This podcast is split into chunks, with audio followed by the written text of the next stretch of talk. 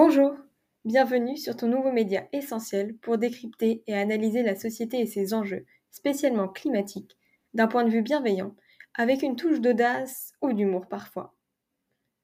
Parce que le but, au fond, c'est d'acquérir une conscience écologique ouverte à tout point de vue et réfléchie, pour tendre vers une société plus juste, pleine de sens. Dans cet épisode, nous allons voir que les animaux, même ceux qui finissent dans vos assiettes, ne sont pas si inférieurs que nous, bien au contraire. Je vous passerai de décrypter toutes les études scientifiques prouvant leur intelligence, car elles sont bien trop nombreuses, mais nous allons plutôt tenter de comprendre pourquoi nous les considérons plus bêtes que nous, et surtout en quoi cette attitude revient clairement à se mettre le doigt dans l'œil.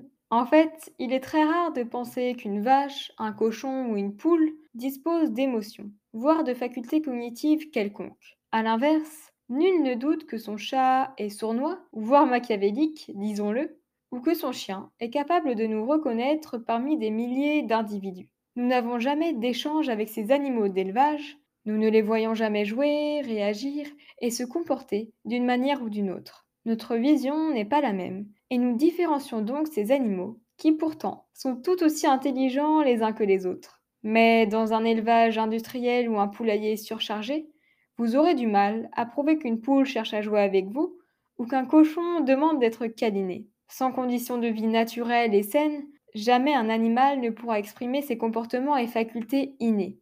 De nombreux spécialistes en neurosciences s'en sont eux bien rendus compte. Le cerveau des animaux est ainsi configuré pour le rêve, l'anticipation, le désir, le plaisir gustatif, la colère, la crainte, l'amour, la reconnaissance de la mère, le chagrin, le jeu et la joie et représentent même leur propre moi comme une entité cohérente dans le cerveau.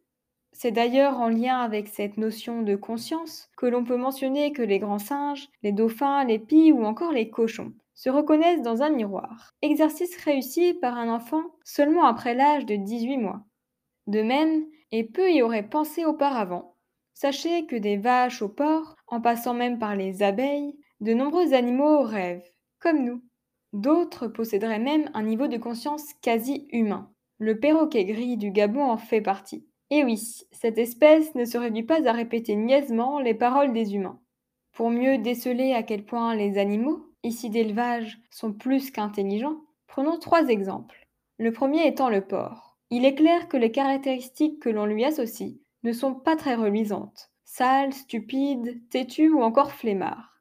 C'est bien dommage de penser cela, quand on sait qu'il y a plus de similitudes entre un homme et un cochon qu'entre un rat et une souris. Oui, oui, je vous le jure. Déjà, croire que les porcs sont sales, c'est complètement faux, étant donné qu'ils se baignent dans la boue uniquement pour se rafraîchir, car l'eau s'évapore trop vite, et donc éviter des coups de soleil et des parasites. Cela ne nous viendrait jamais à l'esprit d'associer les éléphants avec la saleté, pourtant ils font eux aussi quotidiennement des bains de boue.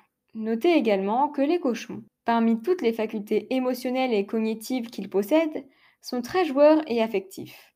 Ils sont même impatients et se lassent vite d'une activité ou d'un aliment, comme le ferait un enfant. En parlant d'enfant, un porc sera automatiquement plus attiré par une pâtisserie que par un brocoli ou un poireau. Cela devrait donc vous rappeler certains souvenirs ou certaines personnes de votre famille. De nombreux témoignages relatent aussi de leur fidélité à l'égard des humains, qu'ils considèrent comme leurs alliés, lorsqu'ils sont gentils avec eux. Aux États-Unis, une femme victime d'une crise cardiaque a été sauvée par sa truie. Alors que le chien aboyait sans succès pour alerter du drame, la truie a elle décidé d'aller dans la rue et de s'allonger en plein milieu de la route. Un automobiliste, intrigué, puisque c'est tout de même assez incongru de croiser un cochon au milieu de la route, s'est alors arrêté et s'est fait guider par l'animal vers la maison et sa maîtresse a pu être sauvée in extremis. Cette truie est donc bien la preuve que les cochons sont bien plus malins que ce que l'on croit. Un autre animal de la ferme dont on ignore bien des choses, ce sont les vaches. Bien que vivant en troupeau, elles ont une fonction sociale distincte en son sein et possèdent même des amis. Ce n'est qu'à ses partenaires privilégiés qu'elles donneront à manger et ne se battront pas contre elles. Le respect règne entre amis comme c'est le cas chez les hommes. Bon, sauf dans les relations toxiques, mais ça aussi c'est un autre sujet. Grâce à leur reconnaissance de l'inquiétude et de leur notion de la mort et du danger, elles éviteront aussi les personnes qui leur veulent du mal et se sentiront très angoissés à l'odeur du sang par exemple. Imaginez donc leur arrivée dans un abattoir. Cette angoisse est importante également lorsque l'on lui prend son veau à la naissance. Tous deux sont extrêmement agités pendant des heures durant. D'ailleurs, toujours aux États-Unis, que l'on cite souvent, pour le meilleur comme pour le pire, une anecdote touchante est souvent mentionnée. Une vache qui attendait des jumeaux, sachant que l'éleveur allait lui les enlever, a décidé d'en cacher un dans un endroit reculé, dont elle prenait soin lorsque l'éleveur n'était pas dans les parages. En effet, celui-ci l'ignorait et n'a donc emmené que le premier veau. Cela aurait pu être une belle histoire, mais malheureusement, il l'a découvert ensuite, car la vache ne produisait pas autant de lait qu'elle aurait dû le faire après avoir accouché. Mais cela reste tout de même un exemple concret qui n'est pas une exception. Quant aux moutons, notre troisième exemple, ce sont des animaux que l'on considère stupides et grégaires. Vous connaissez les expressions associées. Mais ils ne le sont en réalité pas tellement. Ils savent reconnaître au moins 50 individus différents et se souvenir de caractéristiques physiques de personnes ou de congénères qu'ils ont croisés, et ce même plusieurs années après.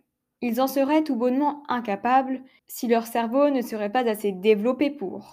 Ils ne seraient pas non plus capables de regarder la télévision et d'y porter de l'attention, ce qu'ils pratiquent également, s'ils n'auraient pas de faculté mentale. Contrairement à la majorité des humains, surtout en Occident où la malbouffe est partout, les moutons font preuve de sagesse émotionnelle. Ainsi, lorsqu'ils ont le choix entre divers aliments présentant une carence en certains éléments nutritifs, ils savent les choisir de manière à compenser ces carences et à conserver un régime équilibré.